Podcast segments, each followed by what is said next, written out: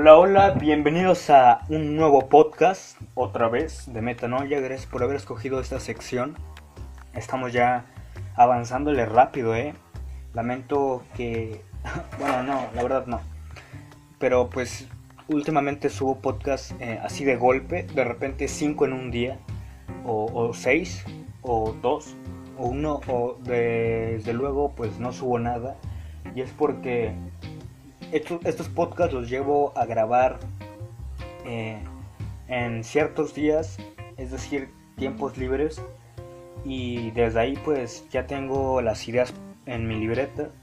Ya nada más las estructuro haciendo pues el podcast. Y entonces me puedo aventar a grabar pues 5 o 6 podcasts en un día y de ahí irlos editando y ya al final los termino subiendo. Es por eso que podemos encontrar varios podcasts en un día así que no se espanten, no es como que no les estén llegando este de manera consecutiva, es decir, un día uno, al día dos pues otro y así uno por un uno por día, sino que puedo subir 10 en un día si me pega la gana, así que pues ya como sea, vamos a comenzar con este podcast.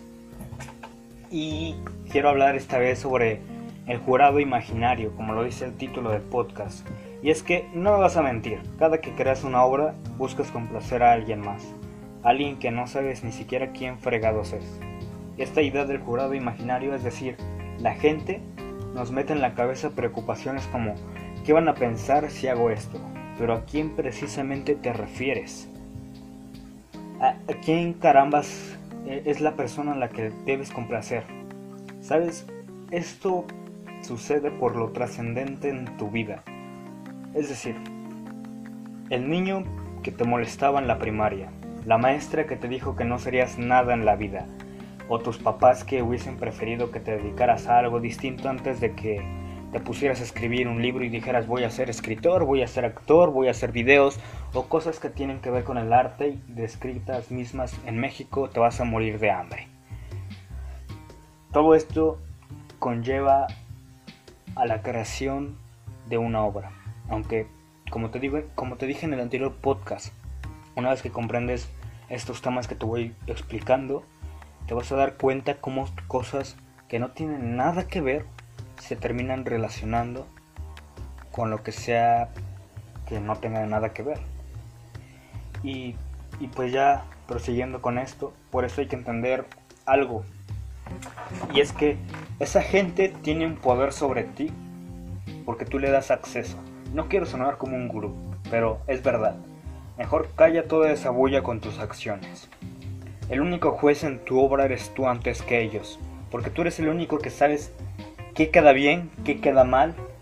Tú sabes cuál es el proceso que lleva lo que estás haciendo.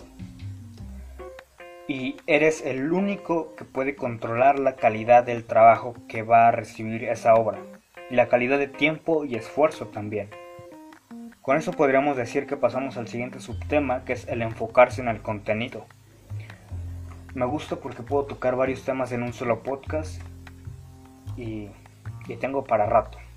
Entonces, esta vez no te dije que te fueras a preparar un café, un té, pero pues ya de una vez te voy diciendo porque pues hay, hay podcast para rato. Como siempre, pues mis podcasts no duran mucho, pero, pero pues son 10 minutos que, puedes aprovechar para tomar un café o yo qué sé. Bueno, entonces ahora sí, prosigamos. Y este tema de enfocarse en el contenido lo baso a que no puedes guiarte por lo que dirán, por eso que no te corresponde. Y reitero, no controlas el éxito de tu obra, pero sí la calidad de ella.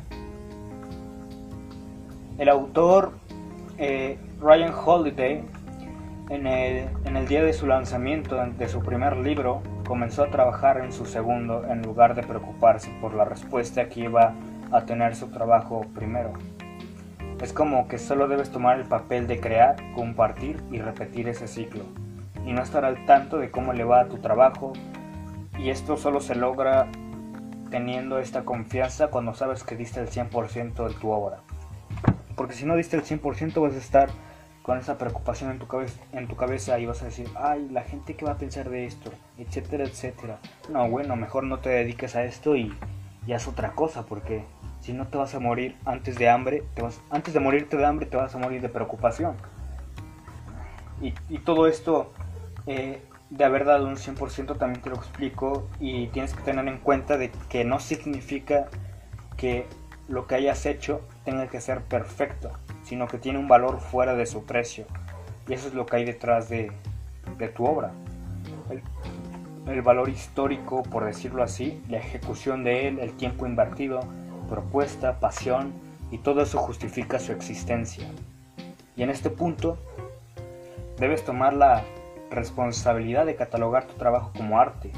Recuerda que el arte no es arte si no te mueve, porque sería su propia antítesis. Nos da miedo tocar temas complicados, hablar sobre cosas que no son populares o simplemente ofrecer un punto de vista diferente por temor a ser catalogado o juzgado de cierta manera. Creo que eso es muy natural, pero conforme creas más y más y más tiempo pasas en este mundo digital, te acostumbras. Ya dicen por ahí que no puedes complacer a todo el mundo.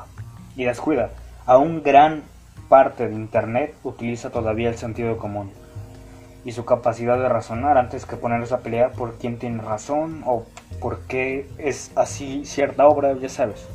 Cosas que rara vez pasan, pero una vez que pasan se vuelven virales. Pero no significa que eh, la mayor parte de Internet sea así de retrógrada. Entonces, despreocúpate, la mayor parte tiene todavía sentido común. La cosa aquí es que Internet y su razón de existir es subir en él lo que se te pegue, la gana sin permiso de nadie, pero respetando tus valores y persona. Claro, no, no nos guiemos por el libre albedrío y vayas a subir tonterías que al final terminan arruinando tu imagen y digas, ah, pero ¿por qué? Si yo puedo hacer lo que se me pegue la gana, ¿no dijiste eso? Pues sí, pero hasta un cierto punto, ponte tus límites, no seas tonto y arruines tu imagen como si no valiera nada lo que estás haciendo. O como si no valiera nada tu persona hay que aclarar eso porque si no, luego voy a decir, luego voy a, ver que personas escucharon mi podcast y dijeron, bueno, pues ahora voy a hacer lo que se me pega la gana en internet. No, pues a ver, espérate. Todo hasta un cierto límite, respetando tus valores y tu persona, claro. Siempre lleva con eso a donde vayas. Siempre lleva eso a donde sea que vayas. Porque pues, el arte es así. Es abstracto sucio, ambiguo y no necesita que sea explicado ni tampoco permiso para ser publicado, pero como te digo, ponte un límite a, la tontería que vayas a hacer. A todo esto, ten en cuenta que tú te haces cargo de qué imagen das cuando creas una obra y la haces pública. Debes asumir la responsabilidad, así que si se te ocurre hacer una tontería, pues allá tú.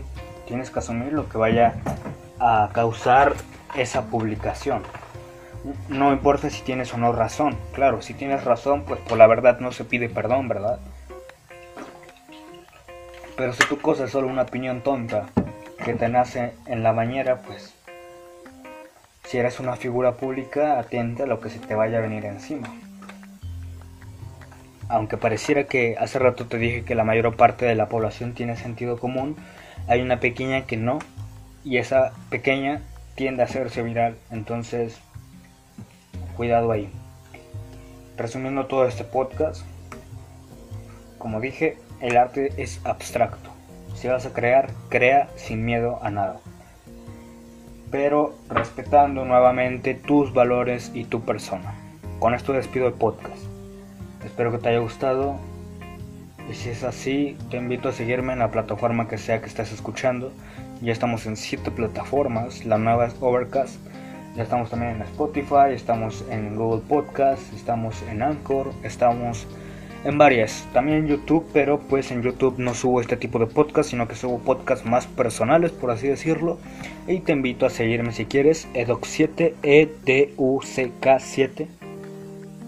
Y también hablo de temas interesantes como el por qué deberíamos copiar o los recursos que tenemos para emprender, independientemente de si eres artista o emprendedor. Y pues ese tipo de cosas. Con eso termino el podcast. Hasta la próxima. Gracias por haberlo escuchado.